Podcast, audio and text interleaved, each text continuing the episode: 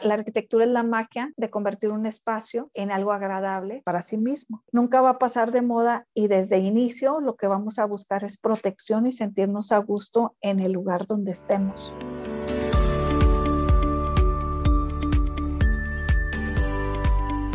Bienvenidos a Arquitectura del Alma, el podcast que nos ayudará a todos a tomar las mejores decisiones en arquitectura, construcción y edificación, con Bianca López y Mario Montenegro.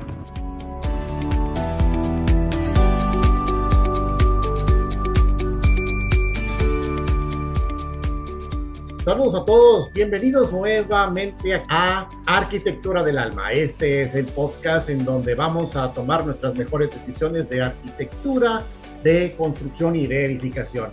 Quiero saludar nuevamente a la titular y a quien nos va a ayudar con estas dudas o todas estas inquietudes que a lo largo del podcast tendremos, la arquitecta Bianca López. Hola, ¿cómo estás Mario? Qué gusto saludarte aquí, viendo y retomando de nuevo a los temas más vanguardistas que existen ahorita. Y hay tanto que hablar sobre arquitectura, parece que es un universo sin fin, es algo que forme parte de nuestra vida diaria. ¿Cómo traducir esta pasión por la arquitectura en palabras comprensibles para todos?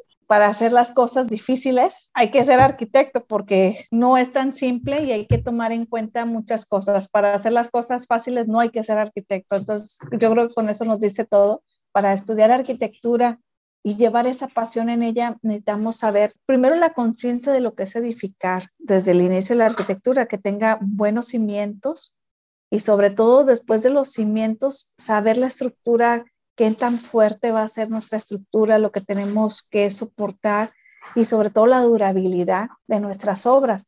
Y verla con la pasión que yo te decía siempre, que verla como que es un ser viviente o algo que necesita mantenimiento, necesita atención, Habla de emociones también la casa, edificio o oficina donde estés, porque realmente refleja todo lo que es uno como persona, el lugar donde estés, diseñes o hagas. Siempre va agarrado de la arquitectura, la pasión y la parte emocional.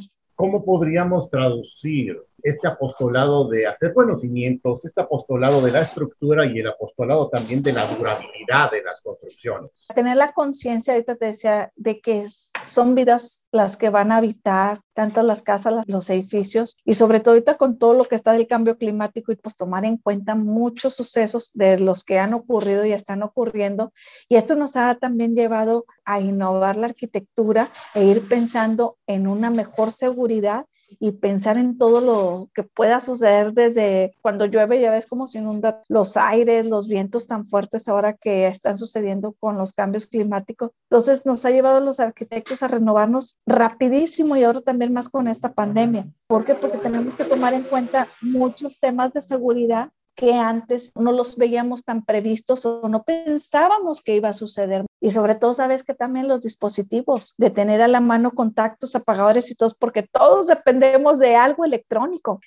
Y es una locura cuando suceden ese tipo de situaciones. Fallan los teléfonos, que no hay algún dispositivo electrónico para conectarse, no traes pila o algo. Enferma y se enloquece la gente. ¿eh? La arquitectura ahorita ha cambiado para darnos cuenta más de las necesidades que ocupamos ahorita en este mundo del 2000 en adelante. yo creo que es una época muy nueva de cambio que debemos de adoptarnos. ¿Te acuerdas de las caricaturas de los supersónicos? Que pensábamos que era muy lejano y ya estamos en todo eso. Videollamada, la cinta para que te lleven al aeropuerto, las videoconsultas. Esto es la arquitectura nueva, Mario. Ya estamos en ella. Es una arquitectura entonces basada en encontrarle una solución a que la gente viva bien. Más bien es vivir con el confort ya con un confort, la pandemia nos ha hecho a pensar también a que vivamos de una manera sana en cuestión de un ambiente limpio, fuera de bacterias, fuera de gérmenes y a la misma vez también estar cuidando, por decir lo que te decía la vez pasada, los filtros de nuestros climas y todo eso, pues para evitar enfermedades. Ha sido un cambio radical y algo que mucha gente se tuvo que adaptar. Fue un aventón a la tecnología nos alcanzó el futuro. Ya existía, pero muchos estábamos a veces renuentes o muchos ya queríamos estar todavía más adelante o, así viceversa. Sin embargo, fue un aventón a unos 10 años más de lo que mucha gente todavía no estaba en hacer compras en línea, en hacer las videollamadas, en adaptarse a usar todos estos medios ¿Qué le llamaremos? ¿Pandemia, moda, es ahora o nunca? Para poder utilizar ya todo lo que estaba dentro del alcance de todos, como son todas las redes de comunicación. Estamos en una tercera revolución, mejor vamos a llamarle así, de la comunicación, porque hicieron que nos moviéramos rápido y sobre todo por movilidad, conexiones y todo lo que va a existir. Es una nueva era que hay que tomarla por el lado positivo y sobre todo con esa pasión que te digo, los nuevos arquitectos y tienen todo, tienen una gama e inclusive de información y de acceso a la tecnología, que es los nuevos diseños ya deben de venir con todas estas aplicaciones, sensores de movimiento, rayos UV, o sea, ya es un ahora lo que estamos viviendo. Tú sabes que yo soy de las pioneras en hacer edificios dinámicos y giratorios. Ya brincamos a otro tipo de ingeniería y arquitectura precisamente para hacer el edificio más renovable, sustentable y sobre todo generar energía, ¿verdad? Pero si pudiéramos regresar en el tiempo a unas cuantas décadas en nuestra sociedad o en cualquier sociedad, ¿qué necesidades de hace unos años había en ese entonces que todavía hoy, tecnología o no tecnología, necesitan cubrirse?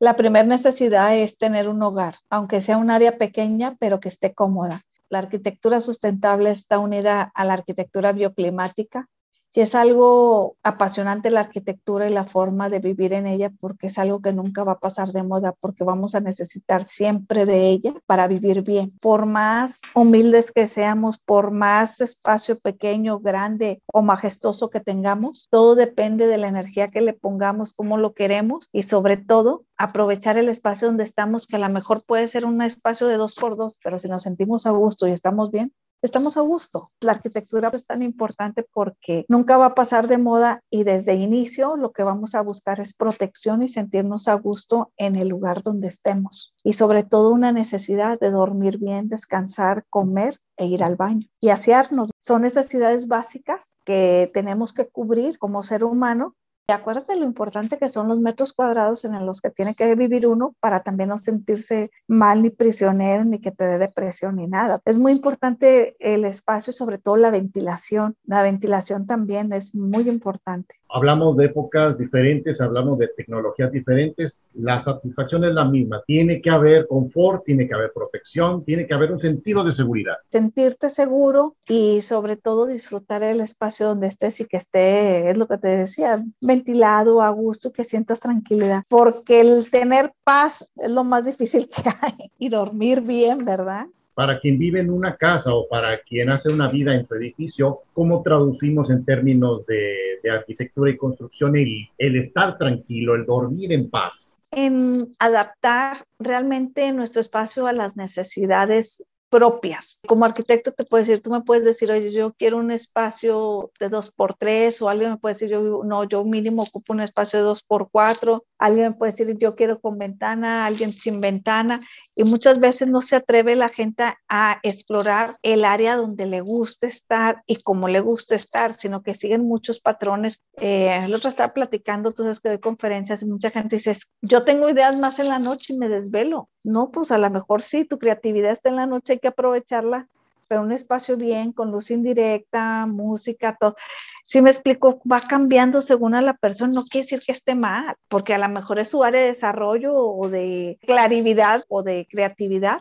Lo importante es sentirse bien, a gusto, seguro, lo que seamos ahorita, y diseñar tu espacio a como te guste. A lo mejor a alguien le gusta tenerlo todo cerrado, pues todo cerrado, de blog, de blog, a alguien le gusta tenerlo de madera, pues de madera. Nos vamos a un sinfín de necesidades, pero es muy importante explorar el que te gusta como espacio igual de iluminación, porque está la iluminación, ya ves, cálida, blanca, de colores o que cambie. Fíjate que los colores también son muy importantes, por eso dentro de la arquitectura existe la psicología del color, porque según los colores que tengamos, es también los que nos hacen sentir bien. Como tengamos acomodadas las cosas, es lo importante de, de cómo sentirnos bien dentro de un hogar, edificio. La arquitectura es la magia de convertir un espacio en algo agradable para sí mismo porque ahorita cometen mucho el error de meterse por ahí, pues hay mucha información en red y todo, y quieren bajar un diseño que les gusta o algo, cuando sin embargo no va ni siquiera con su personalidad de lo que es el cliente.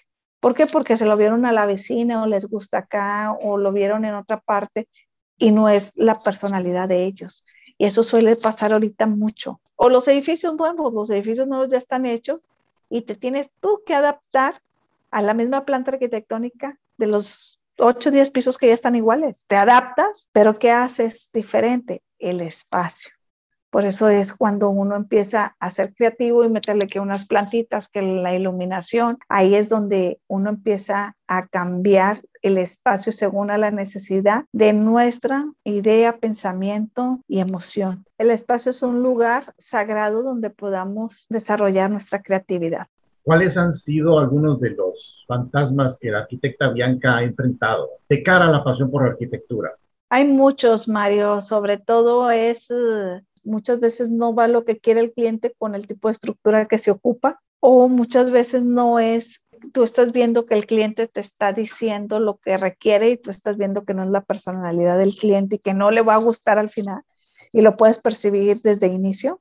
Y la otra también en las oficinas es a veces triste que no tomen en cuenta la necesidad que tienen que tener los empleados para poder estar a gusto. Yo creo que son ese tipo de situaciones, al igual pues otros tipos de negocios como naves industriales, que hay veces que hay unos calores, pobre gente, está trabajando y no es el tipo de lámina que requieren. Uno se adapta al presupuesto del cliente cuando la necesidad es otra. Ahí es donde a veces es un fantasma, un choque y todo, porque pues no existe la parte económica al que yo quisiera hacer un proyecto magnífico, ¿verdad? Contemplando todo. La aceptación de la realidad del mercado donde uno se desempeña. Ahí es donde va cambiando todo. Y es adaptarnos. ¿Qué se puede hacer también según a la cuestión económica, verdad? Los niveles de construcción, por eso es que se divide en pues, diversos segmentos por los costos, ¿verdad? Y más ahorita que ha aumentado por los desabastos y todo el acero, el plástico.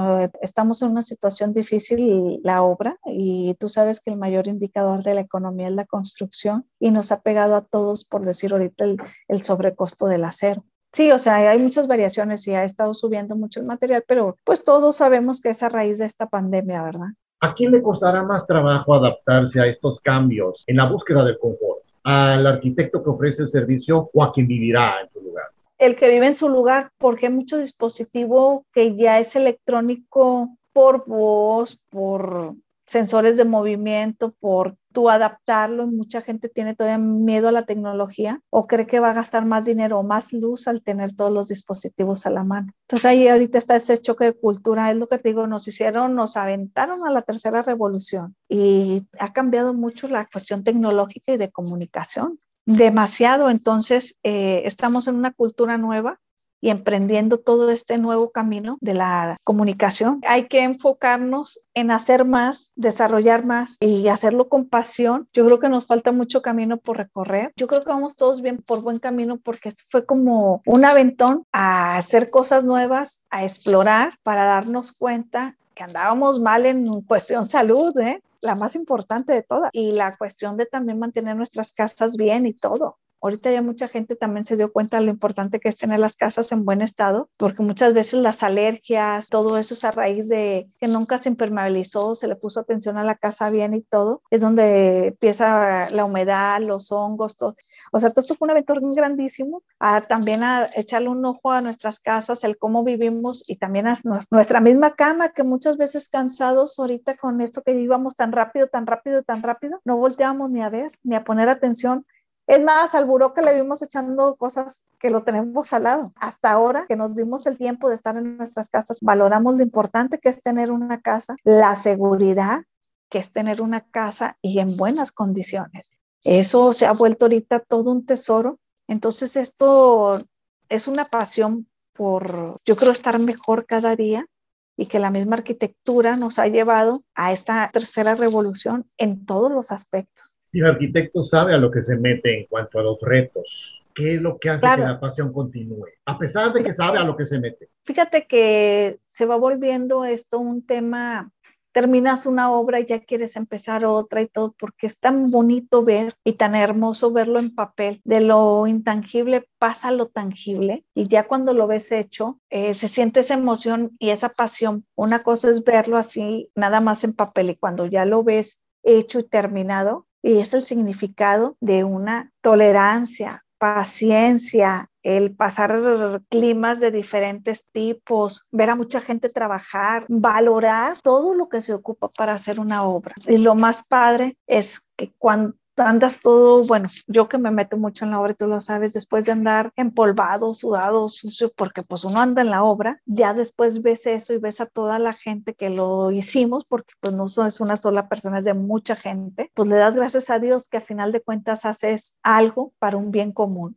ya sea una escuela, una oficina, una casa, un área de trabajar. Yo creo que servimos para ayudar a muchos, ese sentir de, de hacerte cada vez humano y saber que el trabajar duro tiene una buena recompensa. El arquitecto de hoy, el arquitecto de mañana, ¿qué necesita para poder tener la coraza y poder soportar esas asperezas, esos golpes, esas amarguras, esas lágrimas, sangre y sudor? Es tener fe, paciencia y sobre todo nunca olvidar las tres H's, que es honestidad, humildad y humanidad. ¿Cuál de las tres H's es a lo mejor la más fácil de olvidar para el arquitecto o el profesionista de la construcción? Muchas veces la honestidad por cuestiones económicas o la humildad, por eso son tan difíciles a veces de llevarlas a cabo. El arquitecto para trabajar con pasión y ser necesita liderar e ir trabajando en equipo.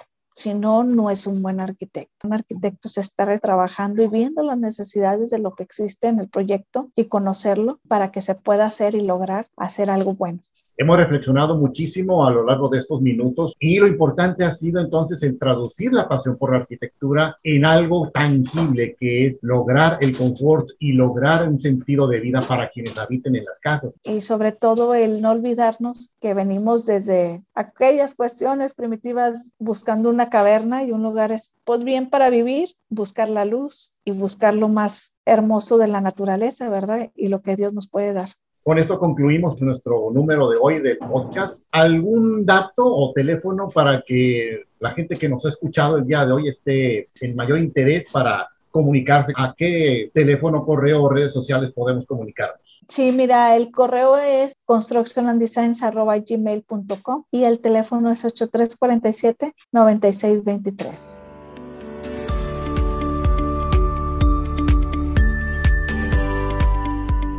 Gracias por escucharnos en Arquitectura del Alma. Los invitamos que nos escuchen en los siguientes podcasts. Hasta pronto.